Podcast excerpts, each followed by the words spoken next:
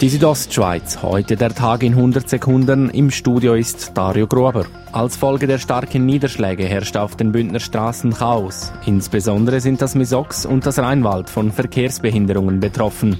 Die Nord-Süd-Achse durch Graubünden war zwischenzeitlich komplett gesperrt, wie Polizeisprecher Roman Rüegg sagte. Die Aufraumarbeiten, teilweise auch Sicherungsarbeiten, die sind jetzt sind die im Gang.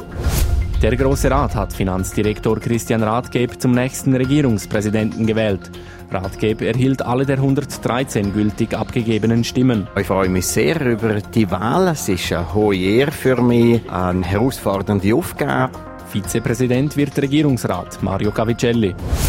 Graubünden soll ein Obergericht bekommen. Der Große Rat hat einen Bericht zur Zusammenlegung der beiden obersten Gerichte einstimmig gut geheißen. Justizdirektor Peter Peyer zeigte sich zufrieden mit dem Entscheid. Im Idealfall wird das Gericht effizienter, weil vor allem die Gerichtsverwaltung effizienter wird. Auf die Fallbearbeitung hat die Zusammenlegung keinen direkten Einfluss.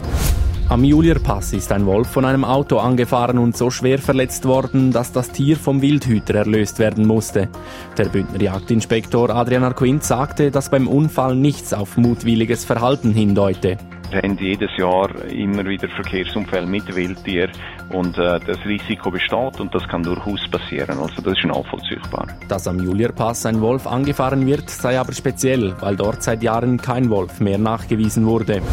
Die Südostschweiz, heute der Tag in 100 Sekunden, auch als Podcast erhältlich.